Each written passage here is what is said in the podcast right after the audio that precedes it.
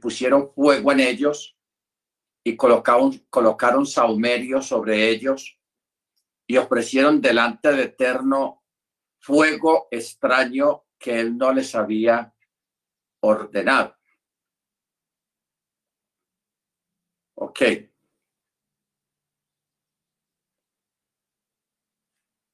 Fuego extraño, dice, y surgió un fuego delante del Eterno que los consumió y murieron delante del Eterno.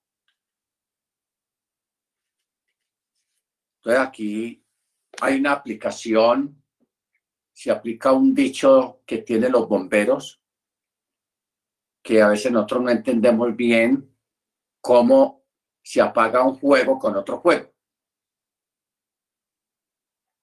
O sea, fuego contra fuego. Todo esto son estrategias que usan los bomberos para apagar cierto tipo de incendios.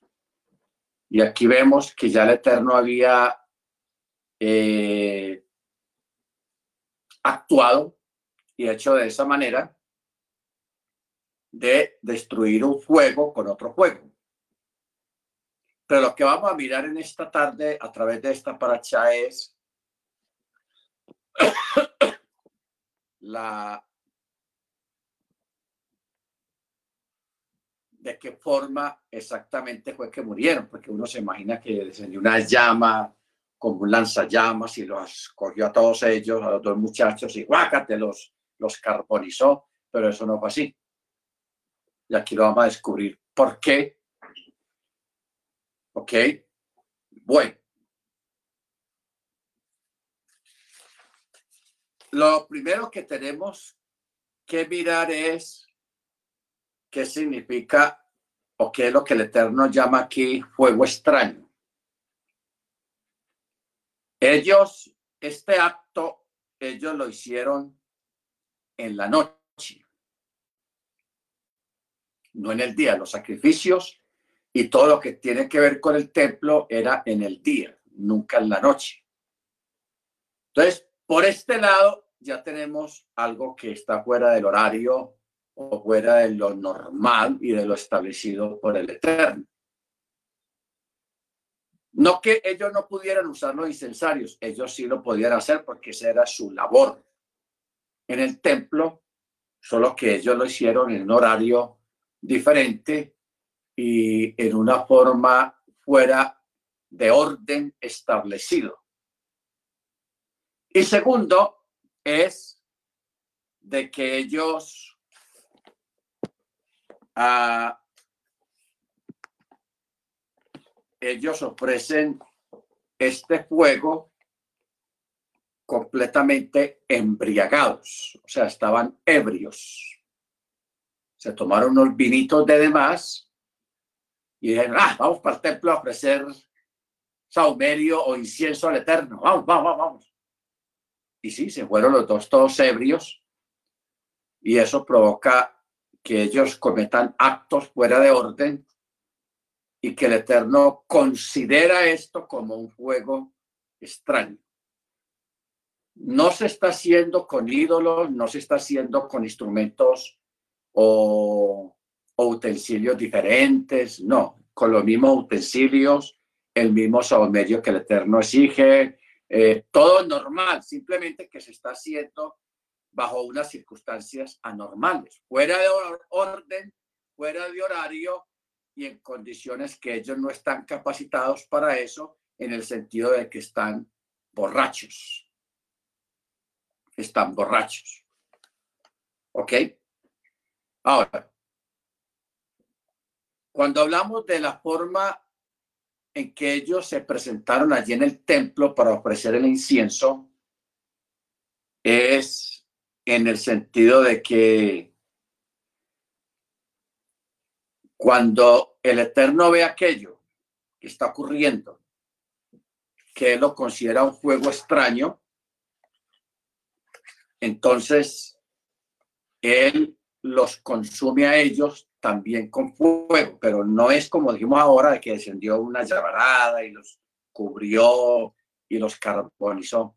No, sino que por las narices entraron unas, unas líneas de fuego y consumieron parte de sus almas y el interior de sus cuerpos. ¿Ok? Ahora, ¿cómo nos damos cuenta de esto? Porque hay que ir a al, al texto hebreo y también a, la, a lo que dicen los sabios acerca de, de este evento. ¿Ok? Acerca de este evento. ¿Por qué? Porque, por ejemplo, vamos a mirar aquí en, la, en los escritos rabínicos un tratado de unos sabios hablando sobre el tema. Dicen, los hijos de Aarón, lo mismo que allí se refiere a la quema del alma, conservándose el cuerpo. Aquí también se refiere a la quema del alma, conservándose el cuerpo. ¿Cómo se sabe? El que lo deduce del episodio del grupo de Coré.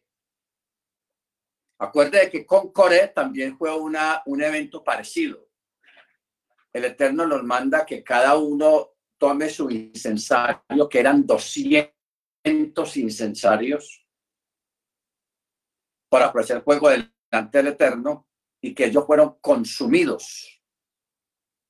O sea, la, la forma como murió esta gente del, del grupo de Coré es igual a la, a la forma como murieron los hijos de Aarón, del sumo sacerdote.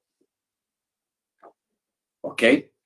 Ahora, los sabios dicen, les quemaron el alma quedando solo el cuerpo.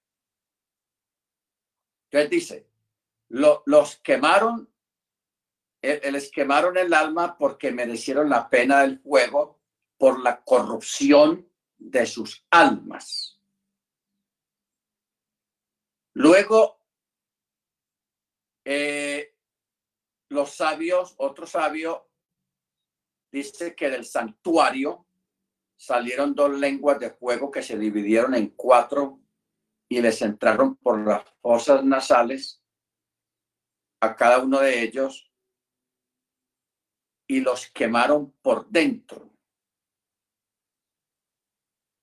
Dice que los quemó, pero dice que no quemó la ropa. O sea, cuando seguimos leyendo este episodio, hermano, nos vamos a dar cuenta de que la ropa de ellos quedó intacta. Quedó intacta. ¿Ok? O sea, si hubiera sido una, un fuego general, hubiera quemado las ropas y todo, pero la ropa de ellos quedó intacta. Eso nos lleva a unas palabras que dijo Yeshua. Jesús dijo, no temáis a los hombres que matan el cuerpo. Temed aquel que puede destruir vuestras almas. ¿Ok? O sea, las almas, hermanos, aparentemente son inmortales, pero solamente hay alguien que sí las puede destruir, que es el mismo que las creó, el Eterno. El que las hizo, él las puede destruir. Pero que otra persona pueda decir de que una persona puede destruir el alma del otro. No existe eso. Eso es imposible. ¿Ok? Porque no hay, no hay arma, no hay algo que tenga esa capacidad de destruir algo que ni siquiera se ve, que no es literal, porque el alma no es literal. Entonces, vamos a, buscar respuestas aquí en el verso 2 que dice, y surgió un fuego delante del Eterno que los consumió y murieron delante del Eterno. Y Moche dijo a Aarón, acerca de esto habló el Eterno para decir, yo seré santificado a través de mis allegados y en presencia de todo el pueblo seré glorificado. Y Aarón se quedó callado. Hay un detalle ahí con esto de que Aarón se quedó callado. Eh, existe un dicho que dice que el que calla otorga. Pero Aarón, hermanos, tuvo una muestra de, de, gallardía, de temor al cielo y de mucha reverencia, porque siendo que eran sus hijos, él no fue a quejarse delante del Eterno, ¿qué pasó con mis hijos? Mira, eh, ni tampoco para excusarlos, ni tampoco para justificarlos. Simplemente el texto dice, y Aarón se quedó callado. Dicen los sabios que él por ese silencio recibió recompensa. ¿Ok? Entonces dice, verso 4, y Moche llamó a Michael y a Elzafán, hijo de Uziel, tío de Aarón, y les dijo, acérquense a sus hermanos del santuario fuera del campamento. Y se acercaron y se los llevaron por sus túnicas fuera del campamento como Moche había hablado. ¿Ok? O sea, es como si les dijera, quita el muerto de la presencia de la novia o del novio para no estropear la alegría de la boda con un luto. O sea, lo que está diciendo es, acérquense a sus hermanos que fallecieron, a esos dos muchachos, sáquenlos del santuario fuera del campamento. Y el verso 5 dice, se acercaron y se los llevaron por sus túnicas fuera del campamento como Moche había hablado. Es decir, ellos se habían, para hacer aquel acto, se habían puesto hasta sus túnicas sacerdotales. Esto indica, al decir que los llevaron por sus túnicas, de que las túnicas no fueron consumidas por el fuego, sino solamente sus almas. ¿Ok? De sus almas. Ahora, también se pudo haber entendido en referencia a las túnicas de Michael y el Zafán, con la cual la frase diría que los habían portado utilizando sus túnicas. Pero en el tabernáculo la palabra túnicas también se refiere o siempre se refiere a las túnicas de los Koanim. O sea que ellos, para hacer aquel acto, abominable, porque eso fue una abominación lo que ellos hicieron. Incluso se pusieron sus túnicas con que ejercían el sacerdocio para estando completamente ebrios y así empezaron a ofrecer fuego extraño delante del Eterno. ¿Ok? Luego Moche dijo a Aarón y a sus hijos, Elazar e Itamar, no dejen crecer sus cabellos ni desgarren sus vestimentas para que no mueran. Y el Eterno no se vaya a enfurecer contra toda la asamblea y sus hermanos, toda la casa de Israel. Y llorarán por el incendio que el Eterno ha encendido. No salgan de la entrada de la tienda de la cita, no sea que mueran, ya que el aceite de la unción del Eterno está sobre ustedes y ellos hicieron conforme al mandato de Moche. Y el Eterno habló a Aarón para decir, vino embriagante no deberás beber, ni tú ni tus hijos contigo cuando entren a la tienda de la cita para que no mueran. Es un estatuto perpetuo para sus generaciones. Una persona que no entienda bien la, forma de interpretar las escrituras podría tomar este texto para decirte que ya no puede tomar vino. Pero está diciendo muy claro, ni tú ni tus hijos deberán tomar vino embriagante cuando entren a la tienda de la cita. O sea, prohibido tomar vino antes de ir a servir en el altar. Hay que estar completamente sobrios para prestar un servicio en el altar. ¿Ok? Baruch Bendito su nombre. O sea que para una persona, aún hoy en día, eh, ejercer un servicio delante del Eterno, sea la apertura de un Shabbat o ejercer como Hassan, el cantor de la congregación, eh, la persona debe estar completamente sobria y no debe haber bebido vino antes de prestar el servicio. ¿Por qué? Porque el vino nubla su mente. El vino nubla sus capacidades también. Entonces, esto se convirtió en un estatuto perpetuo por sus generaciones. ¿Para qué? Verso 10.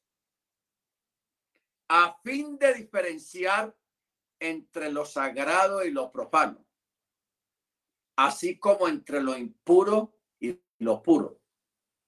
Y para instruir a los hijos de Israel en todos los decretos que el Eterno ha hablado por medio de Moche. ¿Ok? Entonces, es muy importante, hermano, este detalle de,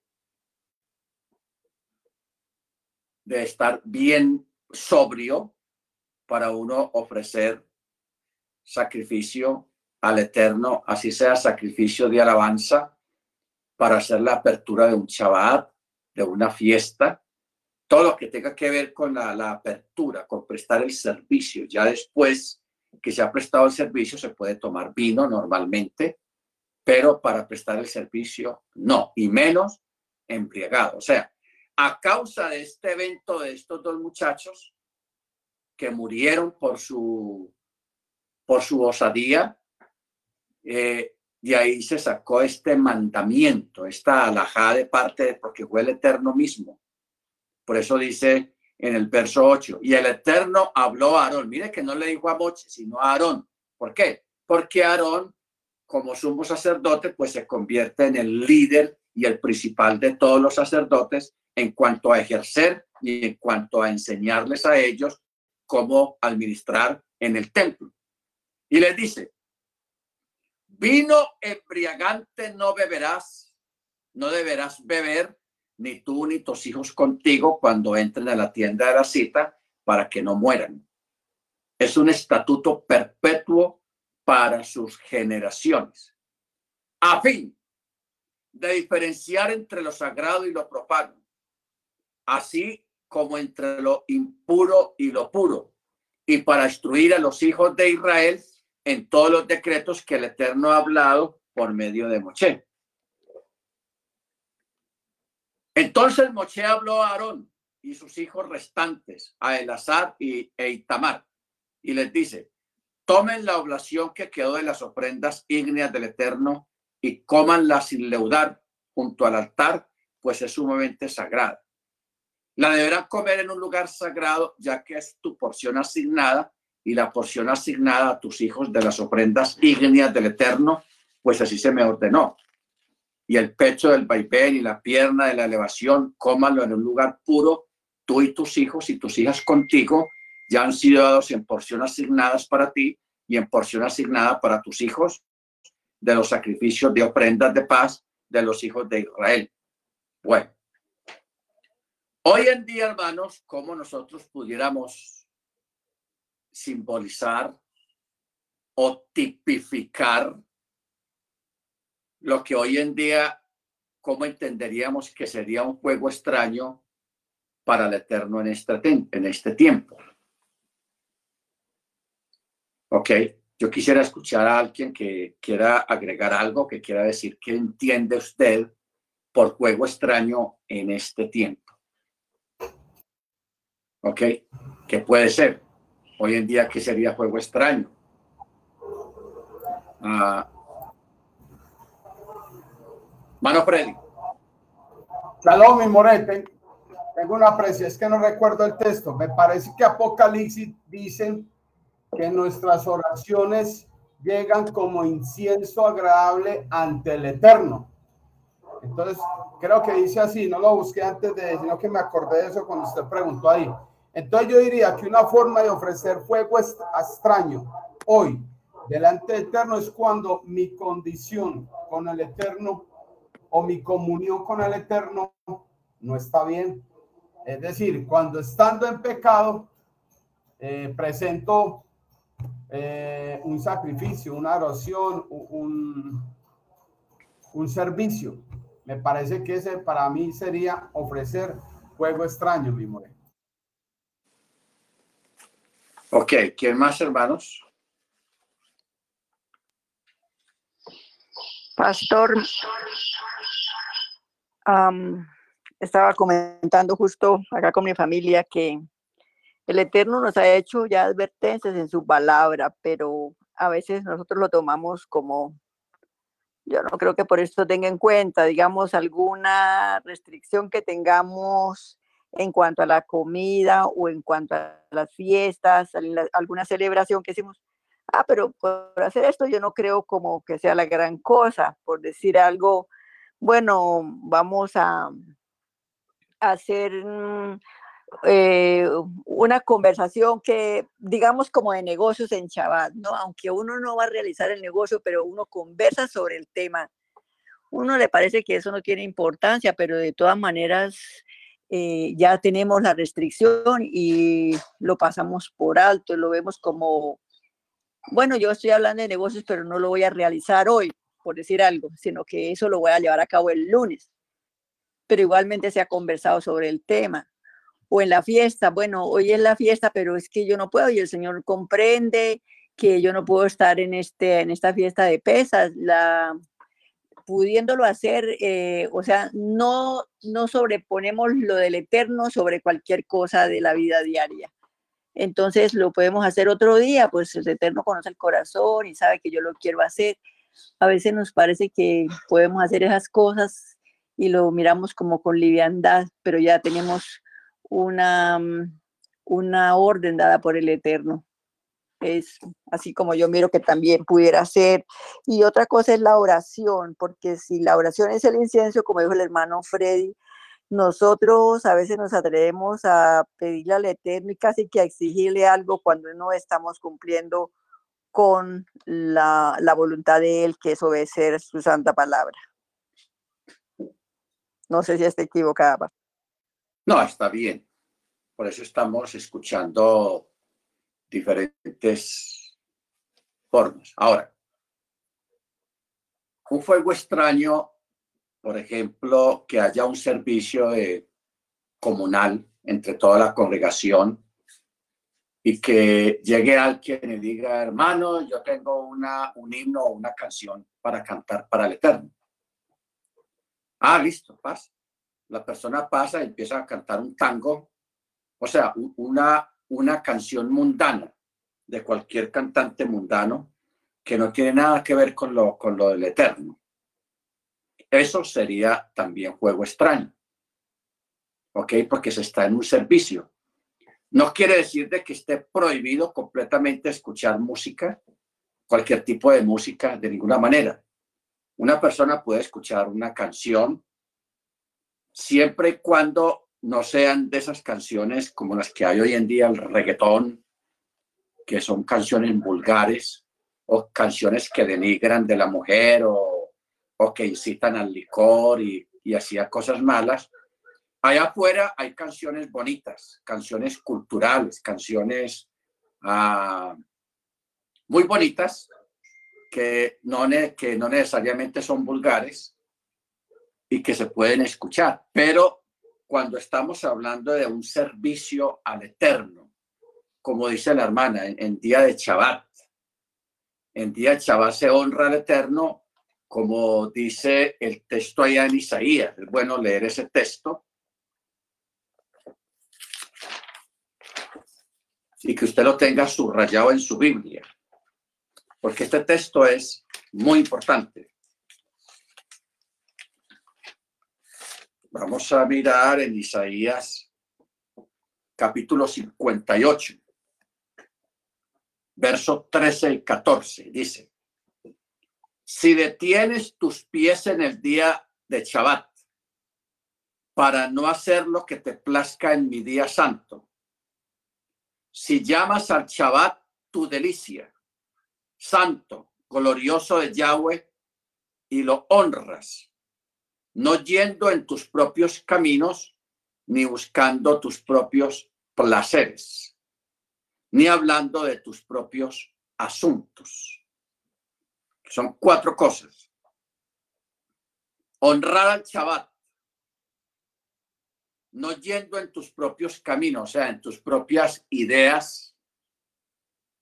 Porque acuérdate que la, la palabra camino es actitud, forma de ser.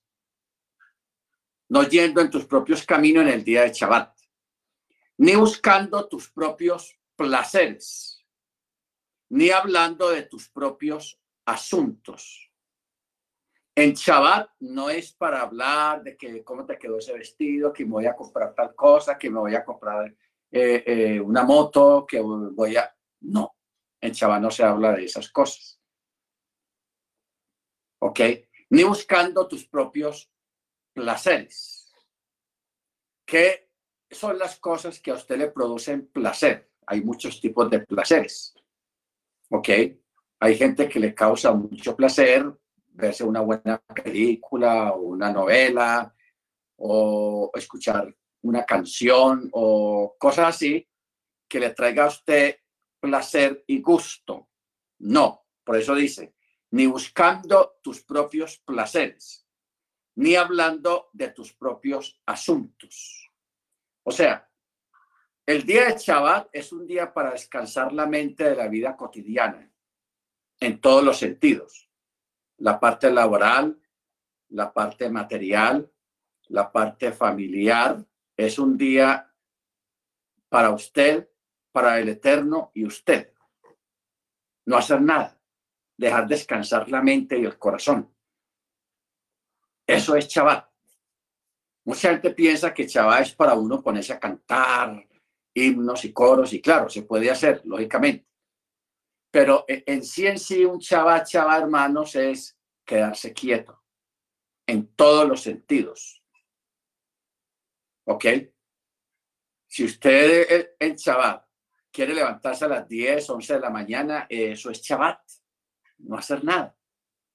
Es reposo, es descansar. ¿Ok? Por eso el Shabbat no hay que acosar a, a nadie. Vea que está muy tarde, que levántese, que... No, Shabbat es Shabbat y es día de descansar, de reposar el cuerpo, de reposar la mente, eh, reposar todo, la vista, todo. Bendito su nombre. Entonces, como, como decía la hermana, no es un día para uno hablar de negocios o de cosas cotidianas del trabajo, de la casa, eh, descansar de todo eso, hermanos. O sea, por eso dice en el verso 13, para no hacer lo que te plazca en mi día santo. En palabras nuestras, no hacer lo que a usted le dé la gana en el día del Eterno. Así en palabras nuestras. ¿Ok? Entonces el verso 14 dice, entonces, si tú haces esto de esta manera bien, Yahweh será tu delicia te haré subir sobre las alturas de la tierra y te alimentaré con la herencia de tu padre Jacob, porque lo habló la boca de Yahweh. ¿Ok? Entonces, esto, hermanos, forma parte de un todo en cuanto a fuego extraño. En cuanto a fuego extraño. Bendito sea su nombre. Por eso es muy importante que nosotros, hermanos, cuando vivimos cerca de la familia, que no son creyentes, enseñarlos a ellos a respetar nuestro Shabbat. O sea, el Shabbat no es para uno hacer visitas sociales ni visitas familiares. Hay que tener claro eso. Shabbat no es para ir de visita, ni para recibir visitas. A menos que la, la visita venga para hacer un servicio de chaval, una reunión de estudio de, la Torah y todo eso, pues bienvenido, pero, pero visita social de, la familia, no, hay que acostumbrar a la familia porque usted sabe que hay gente cuando no celebran Shabbat, que tienen la costumbre de ir de visita los sábados. Entonces hay que acostumbrar a la familia y a los amigos a que usted en Shabbat usted no existe para nadie. ¿Ok? No existe para nadie. ¿Por qué? Porque estoy en Shabbat, estoy en mi día de reposo, de descanso total y completo delante del Eterno. Bendito sea su nombre. Porque dígame, hermanos, ¿cómo, cómo va a quedar usted, usted en su chabat, bien tranquilo en la casa y cuando menos piensa, ¡eh! Llegó la tía peluca. Llegó con unos sobrinos. Entonces, uno dice, no, pues, ¿cómo le va a cerrar la puerta a la tía peluca que, que, no la puedo recibir? Queda usted encartado ahí recibiendo esa visita. Pero si usted con tiempo, usted va enseñando a la familia de los amigos. Les va diciendo, yo para Chabá no existo. No estoy para nadie, es el día del Señor, el día del Eterno. Así que espero que respeten mi, mi comunión con el Eterno. No diga sus cosas, sino la comunión con el Eterno. ¿Ok? Bendito sea el nombre de, nuestro Adón. Ahora, ya en Chabá, hermanos, de verdad no se sienta mal porque nosotros a veces tenemos costumbre de que somos, nos gusta trabajar, nos gusta estar haciendo, que no nos gusta estarnos quietos. Pues, ¿cómo le parece que sí en Chabá sí hay que estar quietos?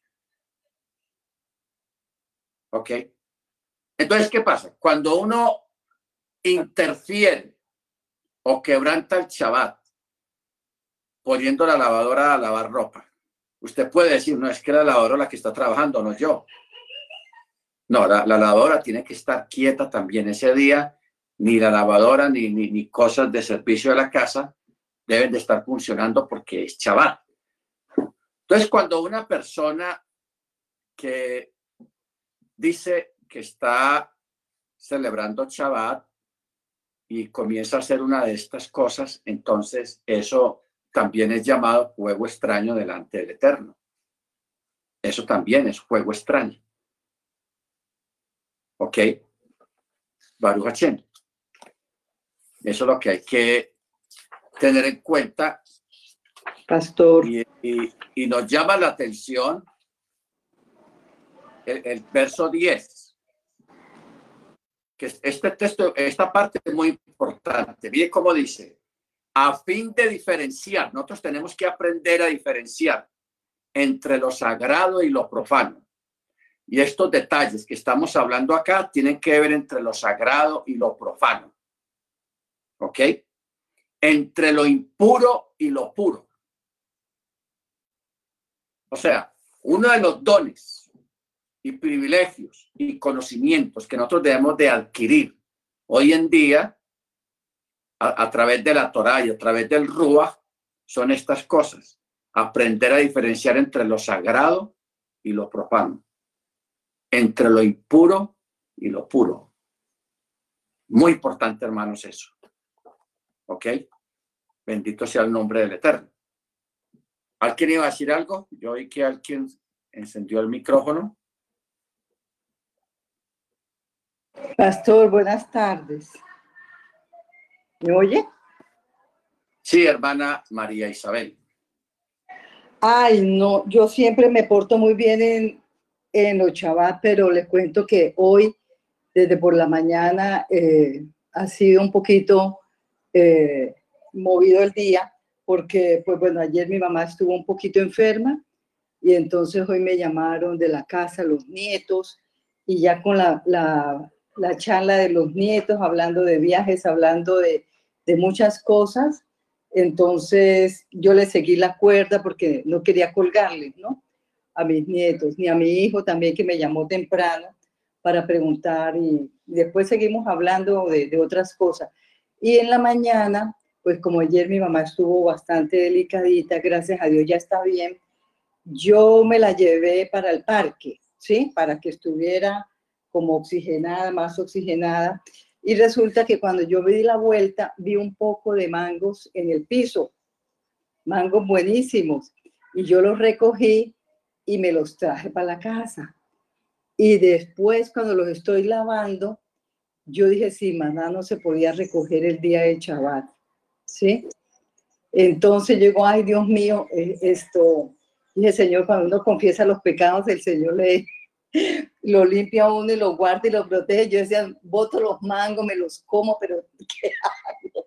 Pero me, sentí eso, ¿no? Que no se debía recoger, pero ya aquí en la casa cuando yo los estaba lavando. Entonces, bueno, yo dije, bueno, voy a confesar mi pecado porque primero hablando de cosas que no, pues no, no venían al caso y segundo que me fui para el parque con mi mamá a recoger mangos. Es, entonces yo ahí cometí, ahí fuego extraño ahí. Ok.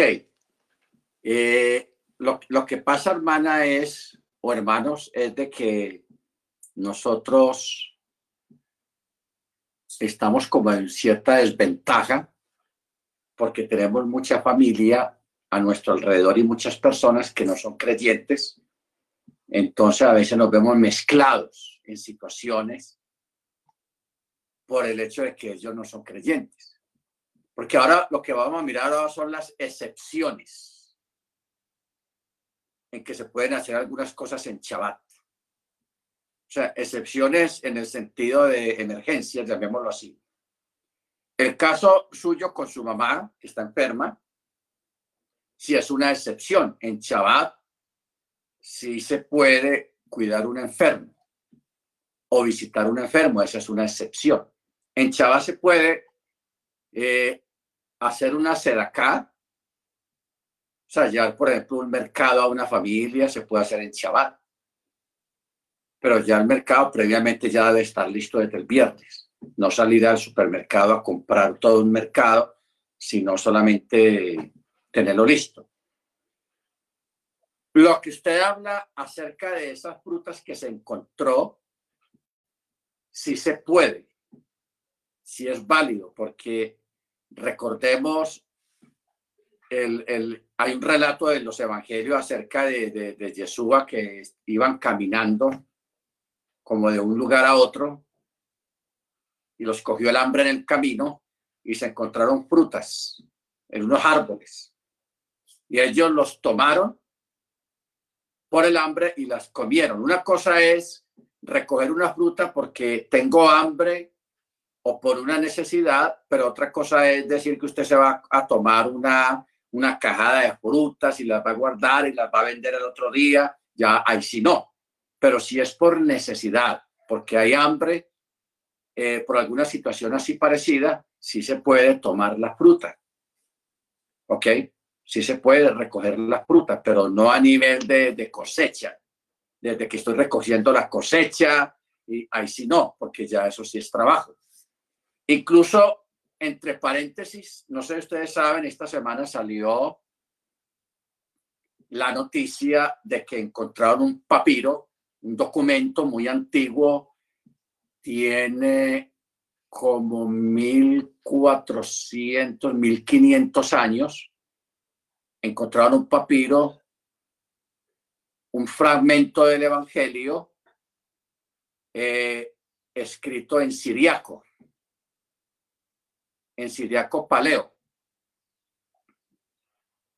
que según los que leyeron ese documento es de una de unos textos que hay en las escrituras que no quedó omitido en los escritos, que habla precisamente de, ese tema, de que expone la hermana de, de, las frutas, que se encontró unas frutas y las, las cogió, de pronto no fueron muchas, las llevó para la casa y la, y la hermana piensa de que pronto estuvo mal, pero no estuvo mal, porque simplemente ella no estaba recogiendo cosecha ni está trabajando en eso, simplemente las recogió, las llevó para casa para comerlas. ¿Ok? Que ese, e, esa porción de ese evangelio que está en Siriaco Paleolítico, eh, está escrito e, ese, e, ese detalle, pero unos textos de demás que quedaron omitidos que precisamente ahí se armó una discusión porque a Yeshua le cayeron los fariseos y los escribas y le dijeron que mira, tus discípulos están recogiendo frutas en día de reposo y está prohibido, porque a nivel de alajá sí estaba prohibido, pero a nivel de alajá lo prohibieron en esa época. Pero Yeshua lo, lo, lo reprende porque también tenemos el caso de cuando él sanó una persona en día de reposo. O sea, ¿Qué mensaje nos envía Jesús a través de, de, esto? De que en Shabbat se puede hacer el bien y se puede tener misericordia en Shabbat. ¿Ok? Estamos hablando de casos excepcionales. No es que uno vaya a decir que en Shabbat lo va a dedicar a visitar enfermos, tampoco así. No, señor. Shabbat es para estar en casa, pero si hay una, una necesidad de atender a un enfermo, de asistir a un enfermo, hay que hacerlo porque ¿cómo vamos a, a, a, mirar para otro lado a una persona con necesidad y, y, y, que porque estamos en Shabbat, pues estamos contradiciendo algo elemental del amor al prójimo. ¿Ok? Del amor al prójimo. Pero en Shabbat se puede tener misericordia el caso de cuidar un enfermo, de atender un enfermo, porque, por ejemplo, eh, aquí los hermanos, el hermano Dago, Dagoberto y la hermana Amparo, que son médicos, que en este momento están en su casa eh, haciendo chabat, pero supongamos que en Bogotá, que, donde, que es donde ellos viven, se presenta una emergencia.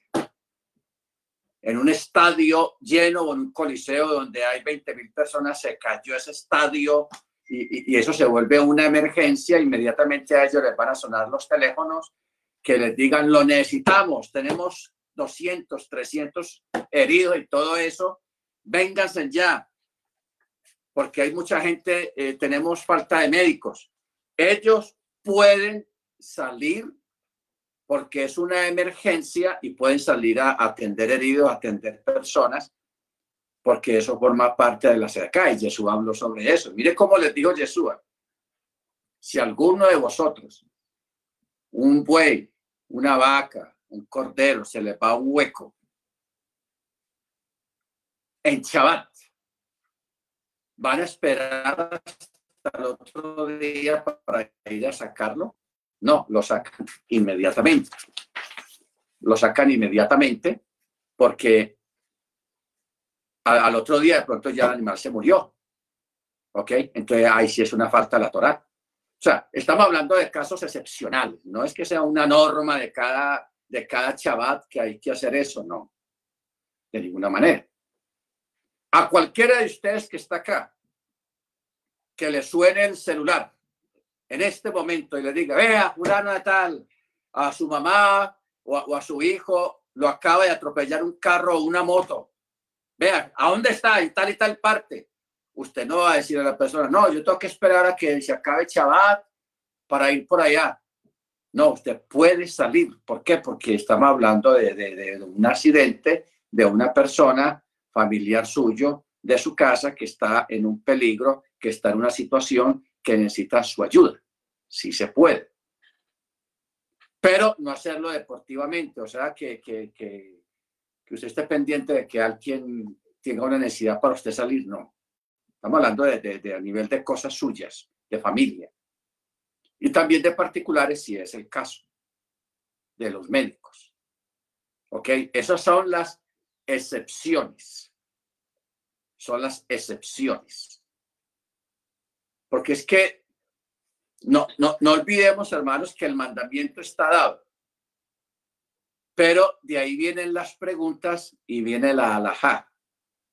O sea, las decisiones alágicas respecto a cierto tipo de situaciones que se puedan presentar en Shabbat. ¿Ok? Que se puedan presentar en Shabbat. Entonces, como a nivel de un poco de humor, recuerdan, mire usted cómo es el judaísmo donde tiene en cuenta todos los detalles de la vida cotidiana de la, de la gente, que son muchos detalles. Pero una vez a un sabio le preguntaron, le hicieron una pregunta un poco chistosa. Eh, le preguntaron si una gallina pone un huevo en Shabbat, ese huevo se puede consumir o no se puede consumir. Mire qué pregunta tan, hasta chistosa la pregunta.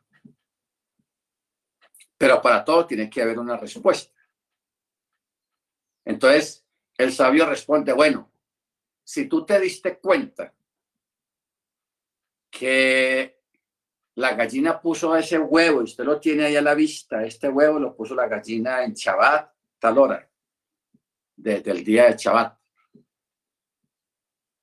Entonces, el sabio respondió, "E- ese huevo de pronto no se consuma porque la gallina para poner huevo tiene que hacer mucha fuerza para dar ese huevo. Entonces, lógico, hoy en día, para nosotros, una pregunta de esas, pues no, de pronto no tiene mucha validez por cuanto nosotros no somos personas que tengamos, digamos que tengamos gallinas o somos agropecuarios, no, no tenemos nada de eso. Entonces, los huevos que usted compra, los compra en, en una tienda que ni el mismo vendedor de la tienda o el supermercado sabe quién, qué gallina puso ese huevo ni en qué día lo puso, no saben nada de eso, porque eso es mercancía que pasa de, de mano en mano y, y realmente no hay un, un origen de, de, ese huevo, qué día, a qué hora fue puesto ese huevo, porque eh, eso es complicado de, de, saberlo. ¿Ok? De ahí es que Pablo allá en, en las cartas apostólicas habla so, sobre el tema, que cuando ustedes compren algo en la tienda, no pregunten porque no van a tener respuesta. Y si tienen la respuesta, eh, la respuesta pues de pronto no lo va a favorecer mucho. Entonces es mejor eh, que todo eso se derime es a través de la oración por la comida. O sea, cuando habla acerca de los temas de conciencia, acerca de la carne, acerca de muchas cosas que se compran en un supermercado y que no sabemos el origen, ni cómo, ni cuándo, ni por qué, ni para qué. Entonces, mejor, dice, no pregunten, sino que comamos en acción de gracias. Bendito sea el nombre del Eterno. ¿Ok? Entonces, mire usted, y de, ahí en adelante se desprenden muchas cosas, muchos atenuantes y muchas cosas en referencia a, a lo que es el Shabbat. Bendito sea el nombre del Eterno. Amén. Bueno, vamos ahora a pasar ya a la segunda parte de, de todo esto que está en el capítulo 11. Aquí sí yo espero la participación de los hermanos, porque este es un tema un poco complicado, no muy complicado, pero sí puede ocasionar muchas preguntas. Capítulo 11 de Baikra, Levíticos. Estamos en la Parachá Cheminí. Dice así, el Eterno habló a Moshe y a Aarón para decirles, hablen a los hijos de Israel para decir, estos son los seres vivientes que podrán comer de entre todos los animales que están sobre la tierra. Aquí vamos a, en esta paracha hablar de lo kosher y lo no kosher, lo permitido y lo no permitido. Y aprender a establecer la diferencia entre lo que es kosher y no kosher dentro de lo permitido. ¿Ok? Porque, por ejemplo, un pollo o una gallina es permitido por el Eterno. Es permitido. Pero hay gallinas que dependiendo de la forma como fue sacrificado, es kosher o no es kosher. ¿Ven? O sea, ya es más profundo aunque es permitido, pero si no es kosher o es kosher, ya eso depende de lo que usted sepa de la forma como fue sacrificado el animal. Porque no todo lo permitido es kosher. ¿Ok? Bueno, verso 3. Todo el que de entre los animales terrestres tengan la planta hendida.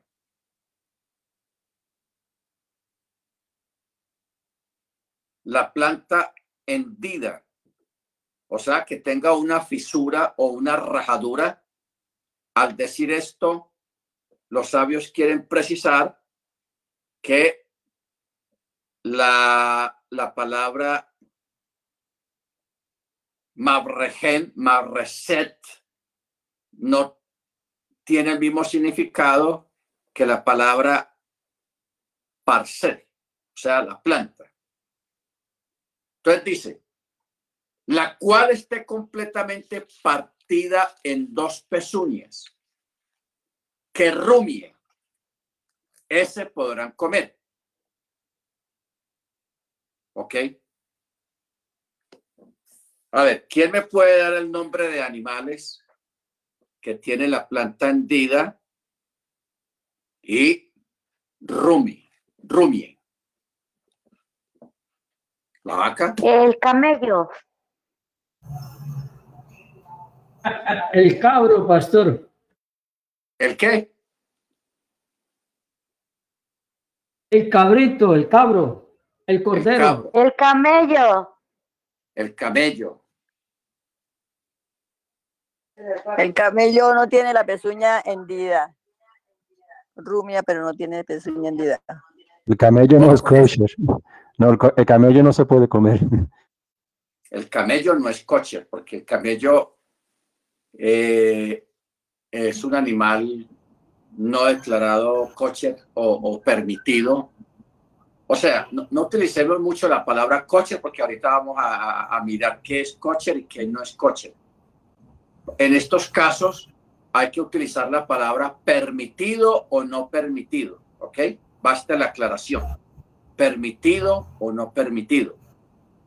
Ya llegando a la palabra kosher, ya es otra cosa más profunda que eso lo vamos a mirar ahorita. ¿Ok? Bueno. Sí, ¿el buey qué? El buey creo que tiene la, la pata hendida, ¿no? El buey. sí, el buey es permitido. Claro que sí.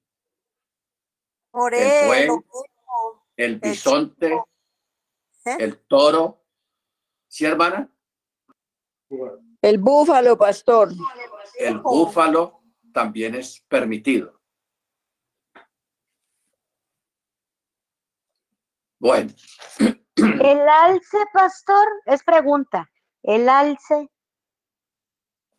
El alce es permitido, claro, lo que es el alce, el caribú, el, todos esos animales que se dan mucho en Estados Unidos son permitidos. El venado. claro sí. O sea, un animal que rumie se le designa con esta expresión porque alza y regurgita la comida desde sus entrañas dándole vuelta en su boca a fin de machacarla y molerla muy bien al masticarla. O sea, los animales rumiantes significa que mastican los alimentos dos veces. Por ejemplo, la vaca, el ciervo. Son los mamíferos que tienen el estómago dividido en tres o cuatro cavidades. Lo que estos animales hacen es ingerir el alimento y bajarlo a la primera cavidad. Luego lo pasan a la segunda cavidad, de la cual es alzado de nuevo a la boca y finalmente lo bajan de nuevo a la tercera cavidad. Este acto de regurgitar es lo que la Torah llama alzar el alimento. Esto es increíble, la forma como el Eterno creó estos animales que son permitidos para el consumo humano por la forma en cómo ellos procesan los alimentos. ¿Ok? Ahora, verso 4 dice, pero este no podrán comer de entre los que rumian o tienen la planta hendida. Aquí menciona el camello, lo que decía la hermana ahora. Dice, este no podrán comer de entre los que rumian o que tienen la planta, la planta o la pezuña hendida. El camello, ya que rumia, pero no tiene la planta hendida. Impuro es para ustedes. ¿Ok? Ojo con esto. El conejo, ya que rumia, pero no tiene la planta hendida. Impuro es para ustedes. La liebre, ya que rumia, pero no tiene la planta hendida. Impuro es para ustedes, o sea, la liebre. El cerdo, ya que tiene la planta hendida y su pezuña está partida completamente, pero no rumia, impuro es para ustedes. De su carne no comerán, ni tocarán sus cadáveres, impuros son para ustedes. Bueno, aquí tenemos, hermanos, una lista de unos animales que son impuros, que no son permitidos y que incluso impurifican a, la persona en caso de que la persona toque el cadáver de un animal de estos. ¿Cuáles son? El camello, el conejo, la liebre, el cerdo, ¿ok? Que dice muy claro, de su carne no comerán. O sea, aunque estos animales, mira lo que dicen los sabios, aunque estos animales tienen algunos signos de pureza, de todas maneras no son puros. Porque está hablando, por ejemplo, de varios animales que rumian porque no pensemos que todos los que rumian son permitidos. No, aquí mire que está el camello, está el conejo, está la liebre, eh, que rumian, pero de todas maneras son impuros, no son permitidos. ¿Ok? Ok. Y no se pueden tocar sus cadáveres porque impurifican a la persona que los toque. Verso 9. Este podrán comer de todo lo que está en el agua. Todo el que tenga aletas y escamas en el agua, en los mares y en los arroyos, estos podrán comer. Aquí está hablando de los peces que tengan aletas y escamas. En los mares, sea que estén en los mares o en los arroyos, esos podrán comer. Pero todo el que no tenga aletas ni escamas, así sea en los mares o en los arroyos, de toda criatura rastrera en el agua y de todo ser vivo que está en el agua, abominaciones para ustedes y abominación serán para siempre para ustedes. De su carne no comerán, execrarán sus cadáveres. ¿Ok? Entonces, cuando dice ni tocarán sus cadáveres, los sabios dicen, se podría pensar que al pueblo hebreo se le ha prohibido el mero contacto físico con el cadáver de un animal, o sea, nevelá para indicar que no es así. La Torah declara en otro lugar, di a los sacerdotes que no entren en contacto con un cadáver humano. De ahí aprendo que a los Koanim se les prohibió tocar un cadáver humano, pero en parte no a los israelitas. Ahora bien, de aquí se puede hacer un razonamiento por Calva Homer. Si con respecto a la impureza causada por tocar un cadáver humano, que es severa, la Torah no decretó una prohibición para los israelitas, sino solamente para los coanim con respecto a la impureza causada por tocar el cadáver de un animal, que es más leve. Con mayor razón que no puede estar prohibido para los israelitas. Siendo así, ¿qué quiere decir la frase ni tocarán sus cadáveres? Significa que no se les podrá tocar en las festividades en especial en Shabbat. ¿Ok? Entonces vamos a, ahondar más en el asunto. Volvamos al ejemplo que estamos hablando ahora del hermano Naguito y la hermana Amparo, que los llaman en Shabbat porque hay una tragedia, se cayó unas graderías en un estadio, en un coliseo, hay cientos de heridos y muchos muertos y los hermanos los llaman del hospital, los, los jefes, vénganse que tenemos una emergencia y ellos salen volados para allá y están en emergencia atendiendo gente. La hermana Amparo recibe una, una mujer, una muchacha joven. Tiene unas heridas gravísimas, tiene el, el, la, cavidad pectoral hendida porque le cayó algo muy pesado en, el, en, en, en la parte de su pecho y, y, y, y, tiene los pies también todos quebrados y, a, a la, la, hermana recibe esa, esa joven y la lleva a, a cirugía y, brega a, a, mantenerla con vida porque la muchacha está sin sentido, pero está respirando, tiene, eh, le está palpitando y está respirando. Entonces, la hermana está ahí luchando porque la muchacha no se le vaya, no se muera, pero al final se le muere. Porque las heridas son muy graves. Se murió la muchacha y ya a partir de que le faltan los signos vitales ya es un cadáver. ¿Ok? Entonces la hermana pues ya certifica pues la, la defunción de, de, esa joven, y, la, y, pero tiene que salir allá a la puerta porque están llegando más heridos para atender otros y se convierte en una constante. Entonces la hermana aparentemente transgredió la Torah porque tocó un cadáver, aparentemente. ¿Cómo se soluciona esto?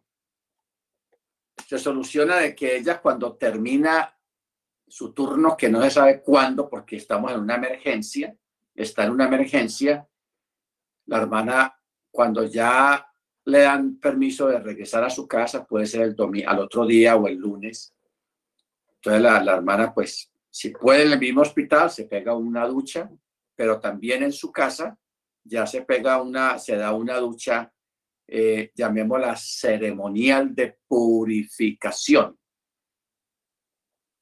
porque ha tocado muchos cuerpos, muchas sangres y muchas personas murieron estuvo cerca de, muchos cuerpos muertos. Entonces ella lo que hace es, o el hermano también, hace un rito, un tevilat casero de purificación diferente a un baño normal de limpieza. ¿Ok?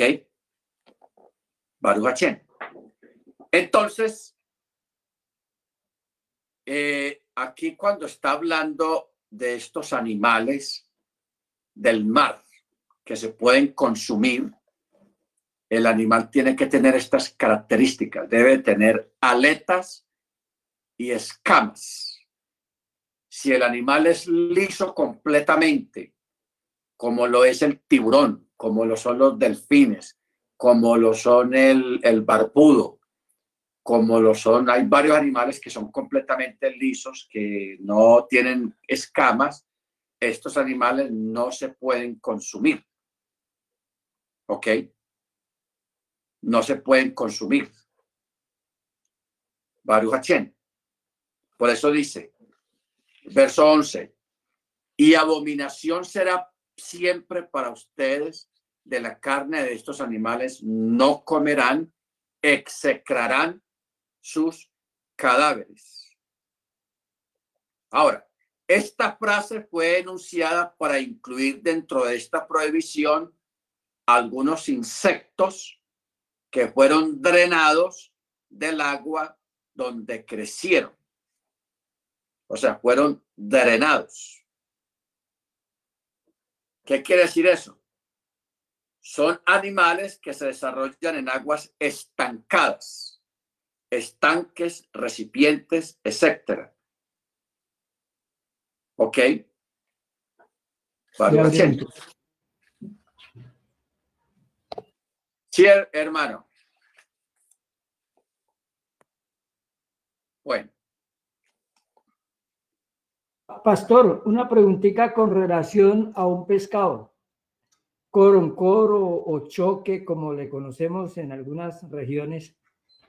Él tiene sus aletas, él, él, es, él no tiene dientes, eh, su, su caparazón es como escamas, pero son gruesas es, es una concha, ¿sí? Ese sería eh, eh, de qué, o sea, ¿se puede consumir no se puede consumir? Pero ¿cómo llama el pescado? Choque o coroncoro. Eh, Depende de donde lo, lo- la región, ¿no? Digamos choque, por lo general se le conoce como el choque. Hermana Beatriz, ¿tú sabes ese animal cómo es? Alón, ¿sí me escuchan? Sí, le escuchamos. No, el, el coroncoro no es kosher, ya porque es un animal que es un filtro de la tierra que limpia la tierra, las paredes, lo, donde se críe, él simplemente se come las suciezas de, de los desechos de lo que hay en la tierra. No, el, coroncoro no es kosher, ni el barbul, ni la, la que le llaman la, que es como una culebrita, no me acuerdo el nombre ahorita, la, la, La anguila. no me acuerdo cómo se llama. La- ¿Cómo? Le sale a la anguila tampoco. No, el coroncoro no se puede comer. Tampoco el bagre que le gusta a todo el mundo, pastor. Ah, sí, ni el bagre, ni, ni el aliado del bagre que le dicen la pasca. Tampoco, porque esa es familia del bagre. A ver, yo veo una foto del corocoro. Pescado corocoro se llama. Sí, señor. Coro. E- e- Él chupa prácticamente lo mismo que el bocachico, porque e- él, él es todo chupadito. Bueno, yo aquí tengo fotos del corocoro. Lo que pasa es que no se distingue bien si tiene escamas o no, pero sí es de colores. O sea, No, pastor, e- ese pescado no es de colores, es un color café y la, no es escama, sino es como una caparazón, como un, si fuera un hueso ahí cubriendo la piel del animal. ah, ya, ya, ya, aquí lo tengo. El corocoro. No, ese animal no se puede consumir, porque aunque tiene aletas, acordémonos de, de- de los, de, los, de los rumiantes, que hay algunos rumiantes que de todas maneras no son, no son permitidos. Este, el corocoro, tiene aletas, pero no tiene escamas. Y es un animal, llamémoslo el carro de la basura porque la tarea de este animal y de otros parecidos a él es que limpian el mar, se alimentan de barro, de pantano, que para, para cierto tipo de pantano, pero eso es limpieza en el agua. Y consumen todo eso, por eso no es apto para el consumo humano. ¿Ok? O sea, uno se pregunta hoy en día, en el año 2023, los grandes ríos, al menos aquí en Colombia, en Estados Unidos, el Mississippi, eh, el río Bravo allá en México, que esos ríos reciben todas las aguas sucias de las ciudades, de los pueblos, y que toda esa corriente de esos ríos va a dar al mar. Si el Eterno no hubiera creado este tipo de peces que se encargan de la limpieza del mar, este mundo estaría de mal olor, pudriéndose del mal olor y completamente contaminado, pero por la acción de estos animales que el Eterno creó para este fin de purificar las aguas del mar y de los ríos, es que todo se mantiene limpio todavía hasta este tiempo. ¿Ok? Pero entonces, mire toda la gran cantidad de peces que existen, hermanos, y que una gran mayoría de estos peces no son permitidos. ¿Por qué? Por la función que desempeñan dentro del ciclo natural de del mar y de los ríos y todo lo que tiene que ver con el agua. ¿Ok? Pero ya estos animales que tienen escamas y que tienen aletas, sí son permitidos porque no, no se encargan de este tipo de limpieza dentro del agua, sino que tienen otro, otro tipo de dieta muy diferente y el Eterno los creó precisamente para que formara parte de la dieta de los seres humanos. ¿Ok? More. ¿sí me More. escucha? ¿Cuál? More, ¿sí me escucha? Sí, le escucho. Mire, Pastor, y los la pescados que podemos consumir continuamente, diario, como les gusta.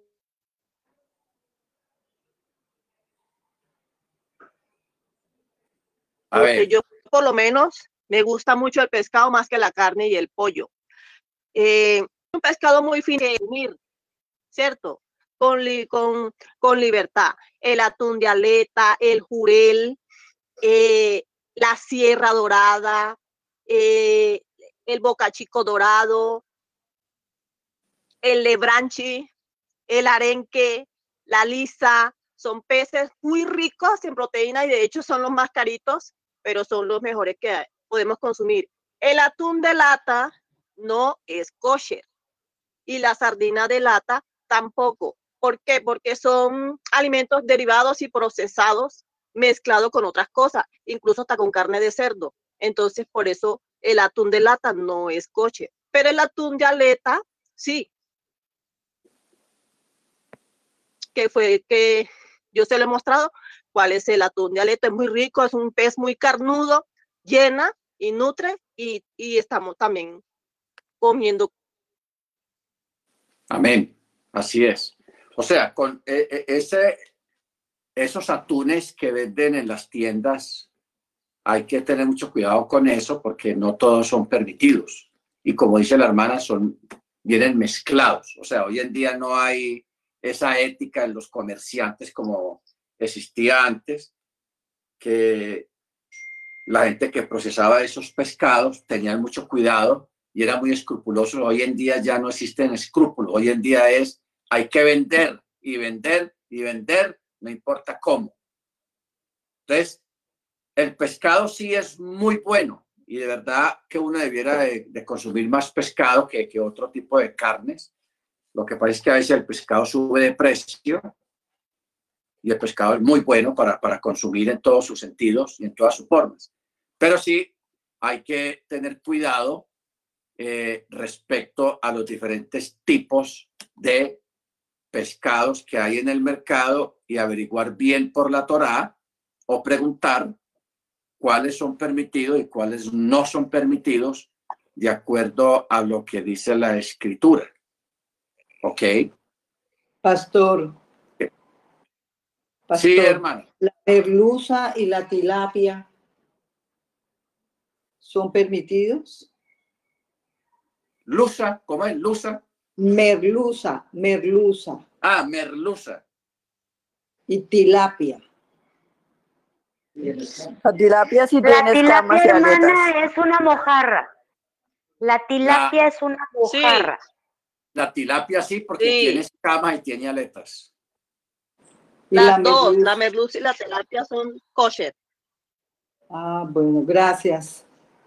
Eso, y la, y la, la, la merluza. Es que yo no sé cuál es la merluza. ¿Cómo se llama aquí en Colombia la merluza?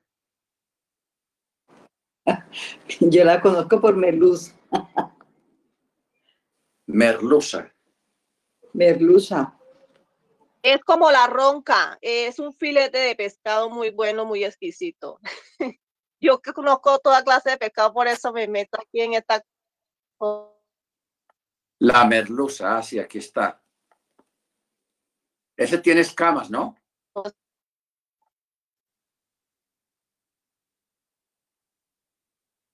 Sí, tiene escamas. Lo que pasa es que hay muchos tipos de, de, merluzas.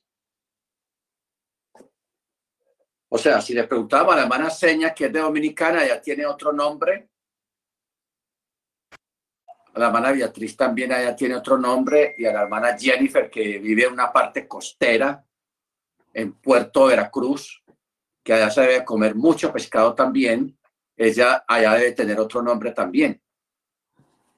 More, Hermana ah, sí, no, no, tendría que buscarle en el internet para ver qué nombre en, para nosotros, pero Ya se los mandé. con relación al, a la tilapia, acá, aquí en Nueva York, ah, no muchas personas la comemos. Supuestamente la tilapia es combina es hecha combinación por el hombre. No me lo crea a mí, pero hubo un estudio que estuvo am, andando mucho por el aire acá. So, yo no la como particularmente. Supuestamente tiene es combinación que la hicieron como, como entre un pescado y otro pescado, como que hicieron la, la Un cruce, tilapia. un cruce. Exacto. Y so, supuestamente tiene una propiedad que da cáncer a largo plazo. Y so, tratamos de, inclusive cuando come la tilapia, tiene un sabor muy diferente al pescado que, eh, que yo particularmente acostumbro comer. Yo, para evitar todo este tipo de confusión, me, me concentro en el salmón, porque como uno no sabe, a veces, le- el- el- como dice usted con, y, y la hermana con relación al, a la tuna, el- el- el- la gente ha combinado las cosas y lo que busca es negocio y no le, no le importa lo, con tal de, de- de hacer negocio que hacer. Sí, de vender. Tienes razón. Sí. Así So, es. por esta razón yo, yo me concentro, ustedes allá no, porque es diferente, ustedes saben cómo lo- van y pueden ir y pescarlo y, ¿me entiende? Es diferente igual que en mi país, en mi país, en, en Santo Domingo, ellos van y pescan el pescado dentro de- del agua y saben lo que están comiendo. Pero aquí dependemos de un distribuidor y cuando uno depende de un distribuidor, pues uno eh, come a ojos cerrados, diría. So, ese, ese era mi, mi aporte con relación a la tilapia. So, yo Amén, prefiero al margen Gracias. de... Amén. Amén. Ok. Vamos a. Bueno, nada a las- más, More, perdón, perdón que lo interrumpa. Este, hermana, aquí la tilapia este, son mojarras con muchas escamas y es un filete realmente exquisito, muy rico y lleno de propiedades. Diría usted, depende de los distribuidores. Pero aquí como tal es una bendita mojarra, nada más. Pero la venden en filete y es muy, muy, muy rica. Bueno, lo, antojan a uno, pues. Bueno, vamos para el verso 13. Dice: Estos execrarán de entre las aves, no deberán ser comidos. Abominación son. ¿Cuáles? El águila, el osífrago. Yo no sé qué es el osífrago. El osífrago. Ah, Y dice quebrantahuesos. Ah, el quebrantahuesos, el buitre, el milano, el aguilucho según su especie, y hay muchas especies de águilas. Cualquier cuervo según su especie, el avestruz, el halcón, la gaviota, el gavilán según su especie, el búho, el cormorán, que se da mucho en los llanos orientales y en las partes costeras, la lechuza, el murciélago, el pelícano, el rajam, el, la cigüeña, la garza según su especie, el pavo salvaje y el atalef. El pavo salvaje es una especie de gallina salvaje que tiene copete doblado. En francés se llama erupé. ¿Por qué recibe el nombre de doji, dojipat?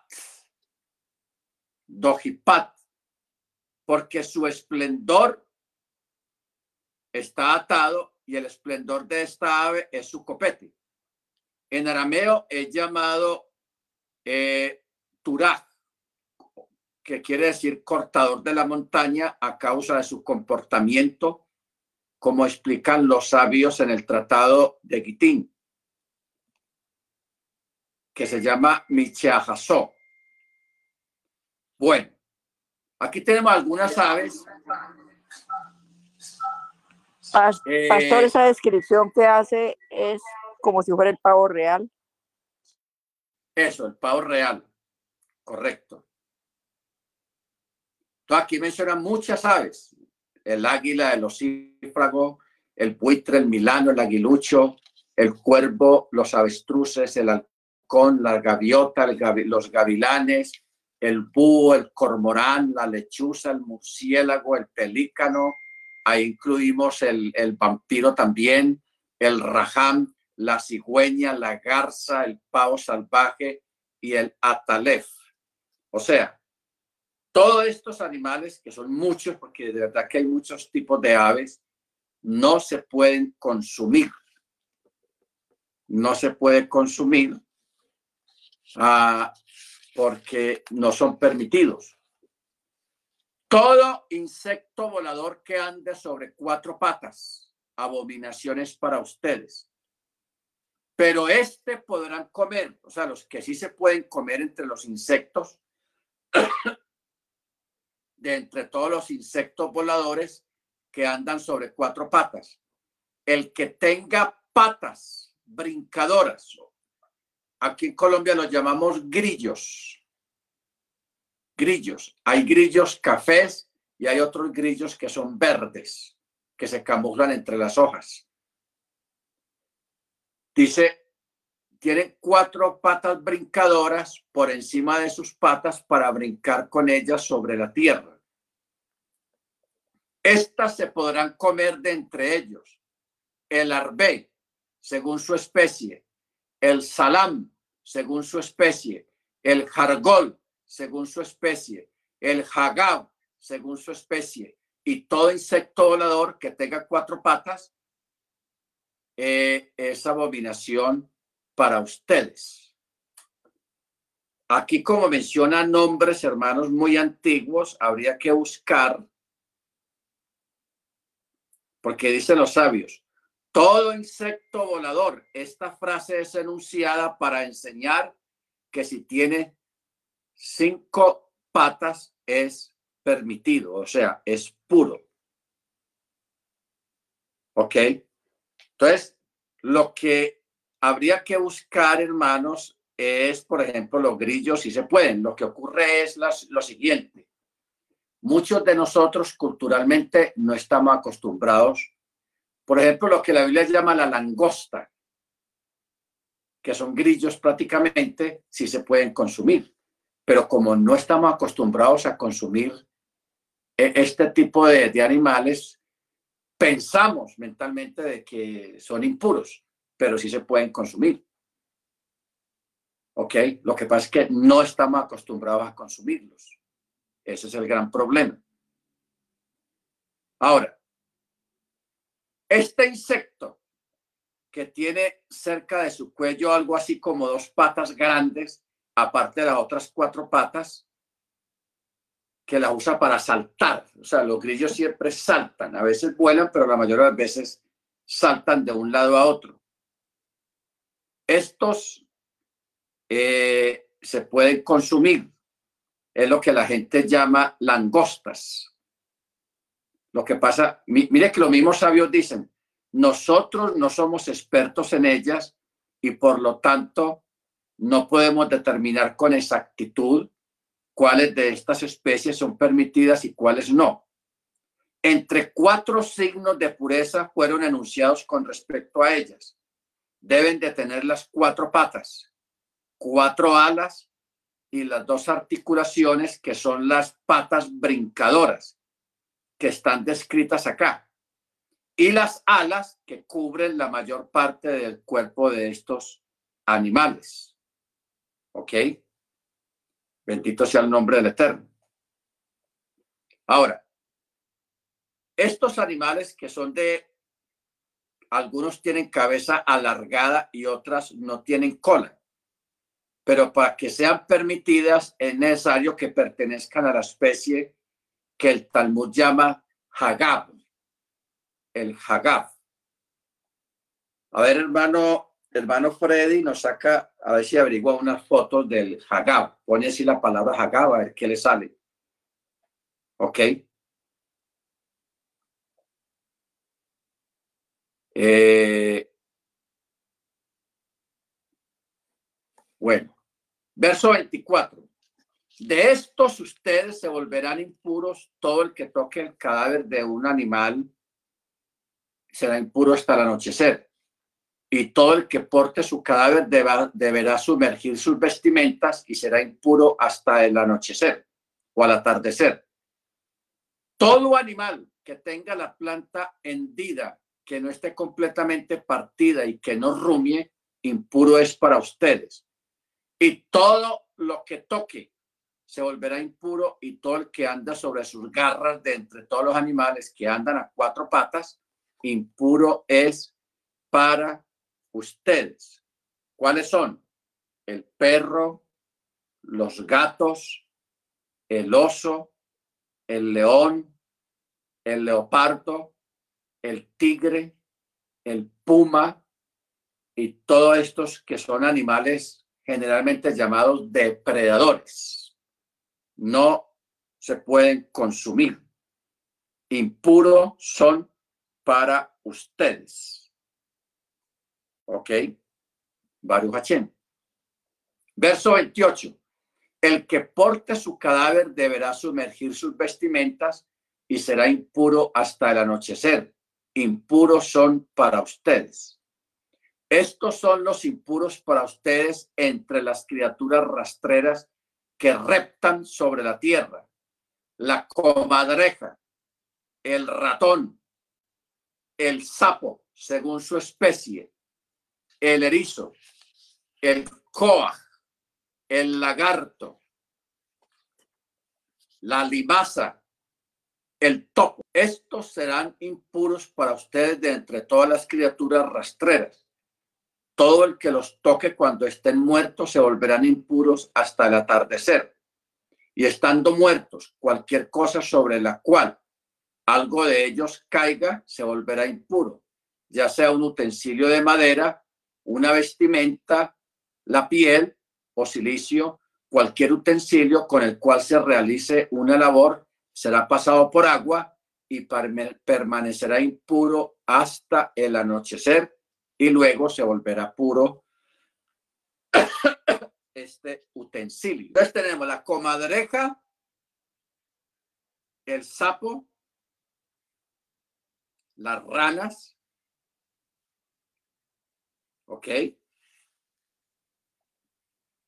Eh, que en otros lugares se les llama boté o froit. Bueno, la mayoría de estos animales en muchos países cambian de nombre dependiendo del país. Pero para nosotros son muy conocidas, por ejemplo, la comadreja, los ratones, el sapo, que hay muchos tipos de sapos y de ranas, el erizo, el coaj, no sabemos qué sea el coaj. ¿Ok? El, el lagarto, la limaza y el topo. El topo. Ok. Estos animales no se pueden consumir. Verso 34. De cualquier alimento que sea comestible.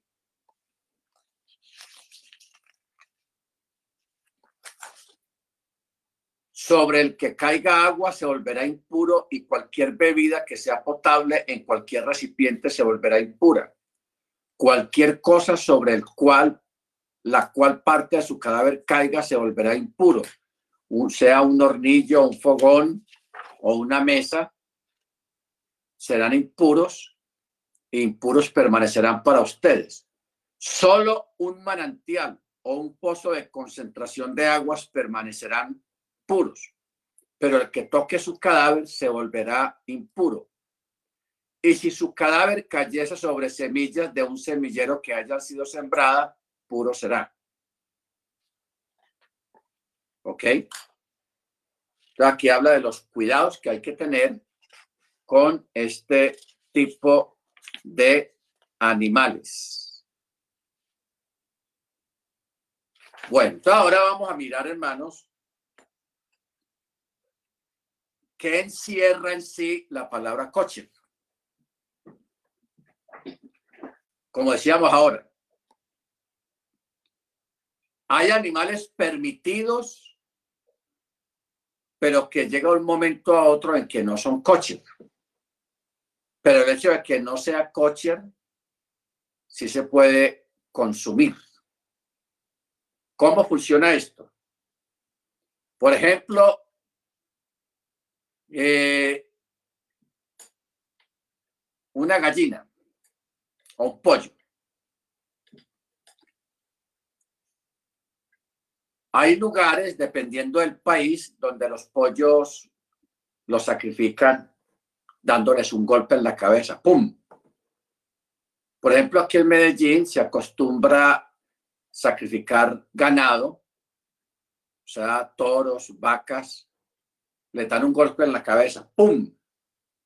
Y el animal queda sin sentido y ahí ya comienza el proceso del sacrificio, de, de, lavado y de, sacar las diferentes partes de la carne y todo eso. Una vaca sacrificada de esa manera, aunque es permitida, no es coche. ¿Por qué? Porque para que un animal permitido sea coche, tiene que haber pasado por el proceso de la cacherización. ¿Cuál es el proceso? Que el animal esté completamente sano, no tenga hueso quebrado cuando lo sacrificaron. Y el sacrificio tiene que ser que le, le, rajen la yugular y le saquen toda la sangre. Le saquen toda la sangre del cuerpo, que es un proceso que dura por ahí una hora, hora y media. Cuelgan el animal y a que expulse toda la sangre por la yugular. Cuando ya el animal ya no sale más sangre, ya el animal lo meten, tienen preparado una, una, una, un recipiente grande con agua helada a punto de congelación. Agua muy fría. Lo meten ahí unos 10, 15, 20 minutos, dependiendo del tamaño del animal. Previamente, al lado de ese recipiente hay otro recipiente con agua casi hirviendo, caliente, muy caliente. Entonces saca el animal de la parte fría y meten esa carne en el, en el agua caliente, pero bien caliente, de modo que si lo muy frío no mató los, los virus que tenga o las alimañas que tenga dentro de la carne, al, al pasarlo al otro extremo, que es lo más caliente, ahí de pronto sí puede haber esa, pero todo tiene que ser pasado de esa manera. Primero mucho calor, luego mucho frío. Tanto donde hay calor y donde hay frío, tiene que haber sal. Sal. El agua fría con sal y el agua caliente con sal. Los dos recipientes. Ya de ahí se saca y se comienza el proceso de, de separar las carnes, tal carne para acá, este tipo de carne para allá, o sea, de, acuerdo a su clasificación. Ese animal que haya pasado por este proceso es coche.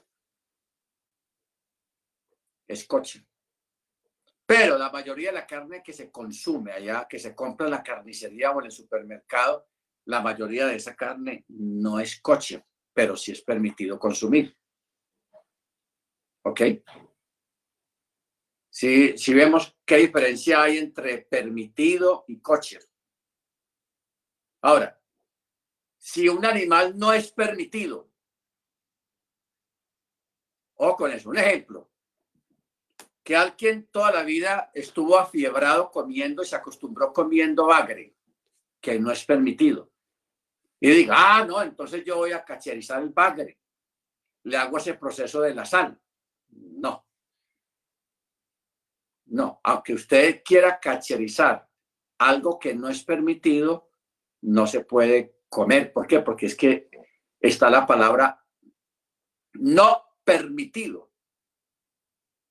Porque en, en Europa, hermano, hay unos judíos astutos que le quieren hacer creer a la gente que cacherizando el cerdo sí lo pueden consumir. No, señor.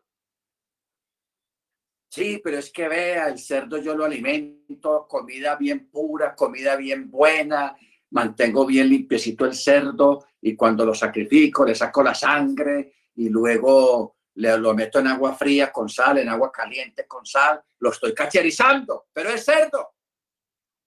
No es permitido. Acuérdense el dicho que dice que el mono, aunque se vista de seda, mono queda. O sea, eh, eh, eh, hay que ser claros en esa parte. Estamos hablando de animales permitidos, o sea, que sí se pueden consumir, pero hay unos que se sacrificó o se cacherizó, que ya es declarado kosher, a otro que no fue cacherizado, pero sí se puede consumir. Entonces, cuando pasa el proceso de cacherización, sí es kosher. Pero si no pasa por el proceso de cacherización, no es kosher, pero sí se puede consumir. Pero estamos hablando de los animales permitidos. Un animal no permitido, así usted diga que lo cacherizó, que le hizo esto, hermanos, no se puede.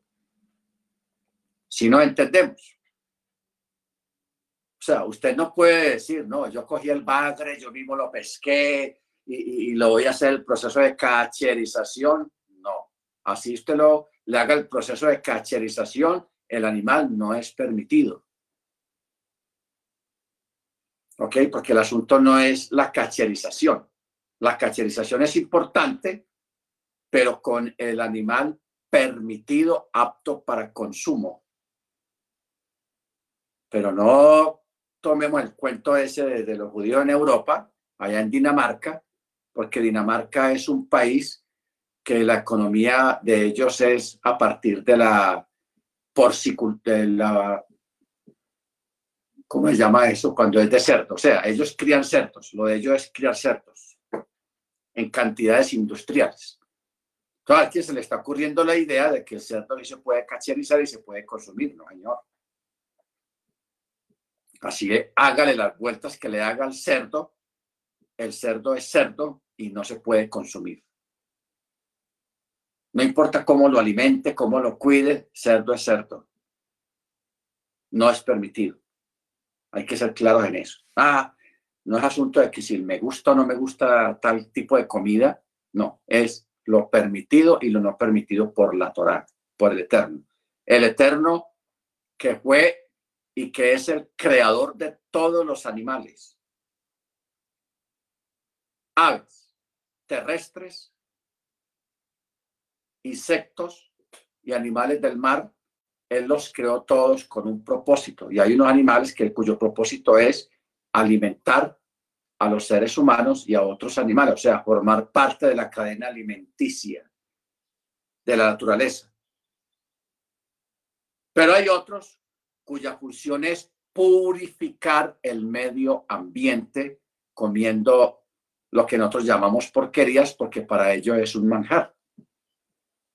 Pero nosotros no podemos eh, compararnos o ponernos a la altura de, animales no permitidos de ninguna manera. ¿Ok?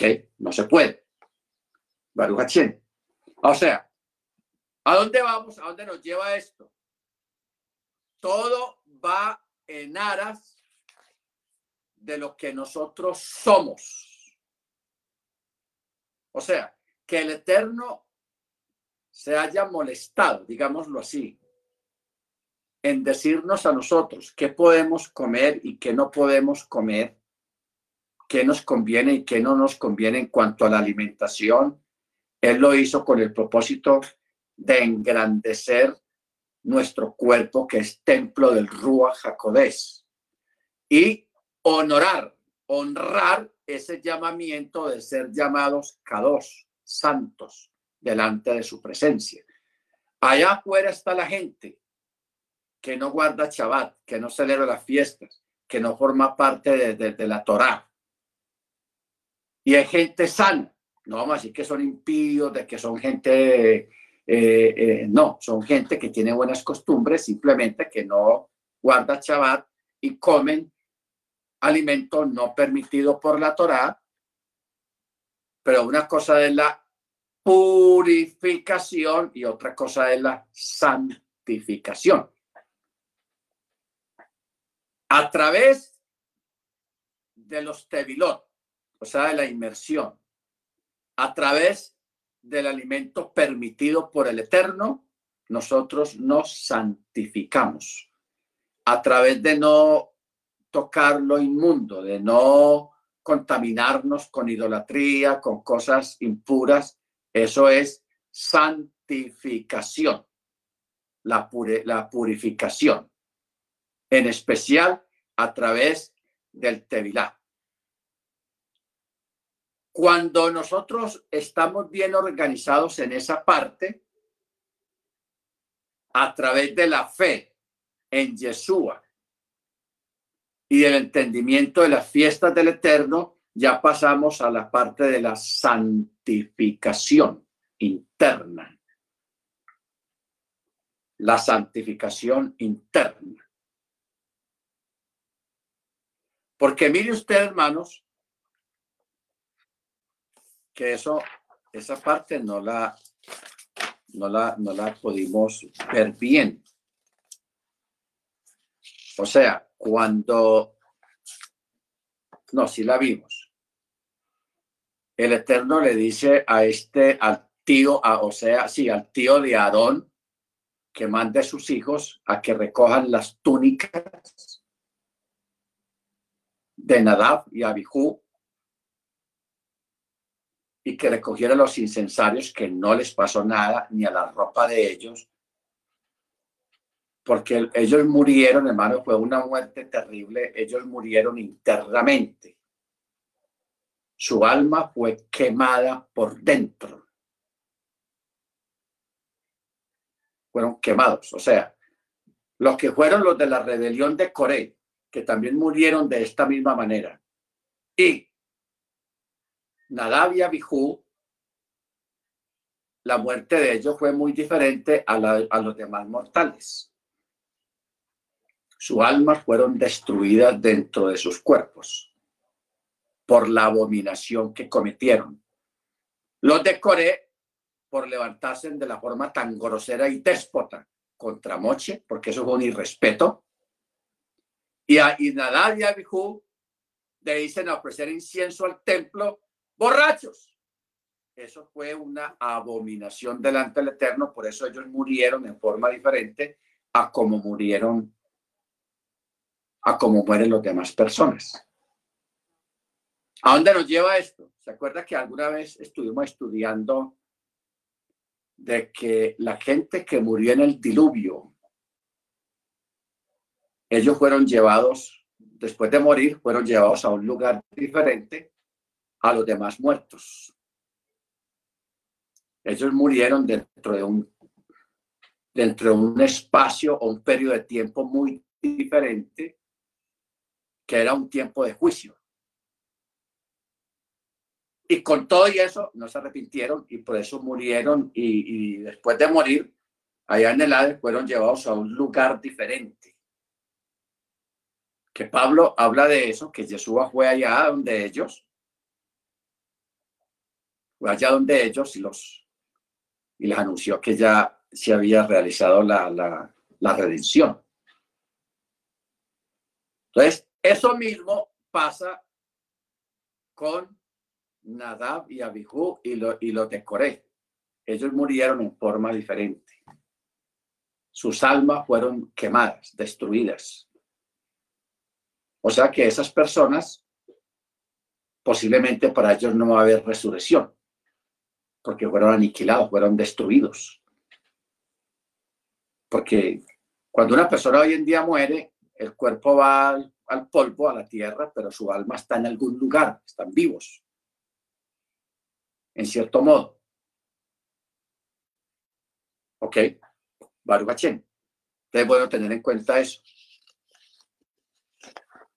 Bueno. Eh, verso 41. Dice, toda criatura rastrera que se arrastre sobre el suelo, abominaciones, no deberá ser comida. Aquí tenemos un detalle en el verso 42. Dice, Kol Holech al Gajón, que en hebreo quiere decir todo lo que anda sobre su vientre. ¿Cuál es el detalle aquí? Que aquí hay, hay no gematría, sino masorá. Porque cuando dice gajón, la letra Bab, o sea, la O, está más grande del tamaño.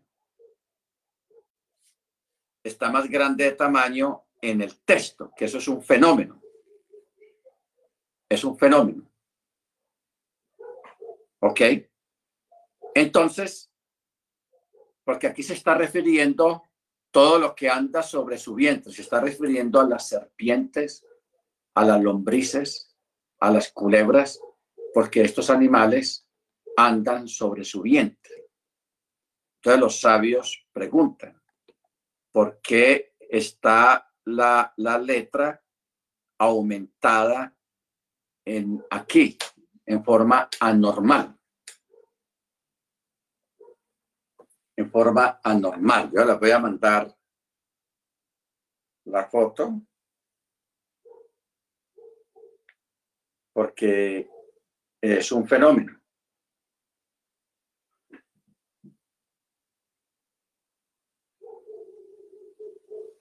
Ahí está. Usted va a ver que la VAB, ahí donde está sombreada, la VAB está de, un tamaño más grande que la Gimel y que la G. Y es la O, ahí dice gajón, o sea, sobre su vientre. ¿Por qué está aumentada? esa letra ahí está aumentada para que nosotros miremos que está aumentada porque se está refiriendo a la serpiente. O sea, un castigo extra, o sea, nos está llamando la atención en el sentido de que antes de la caída de Adán, allá en el jardín del Edén, la serpiente tenía patas y tenía alas. Debía ser un animal, como dice la escritura, que era un animal hermoso y astuto. O sea, sobresalía en el Edén. Pero como este animal se dejó usar por el enemigo para convencer a Abba de que tomara desde el fruto del árbol prohibido, entonces como castigo el Eterno suprimió las patas y suprimió las alas de la serpiente y por eso este animal quedó rastrero, o sea, anda sobre el piso. Por eso le dice, andarás sobre el polvo y polvo comerás. ¿Ok? Entonces, en referencia aquí en el verso 42, dice, todo lo que anda sobre su vientre y todo lo que anda cuatro patas hasta lo que tenga muchas patas, de entre todos estos animales no comeréis. No podrán comerlas, pues son abominación delante del Eterno.